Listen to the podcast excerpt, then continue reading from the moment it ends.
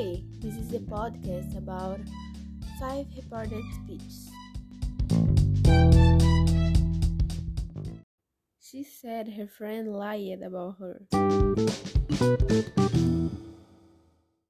Hannah told me that Mike was going to buy a house in Canada. I was told about a party at his house.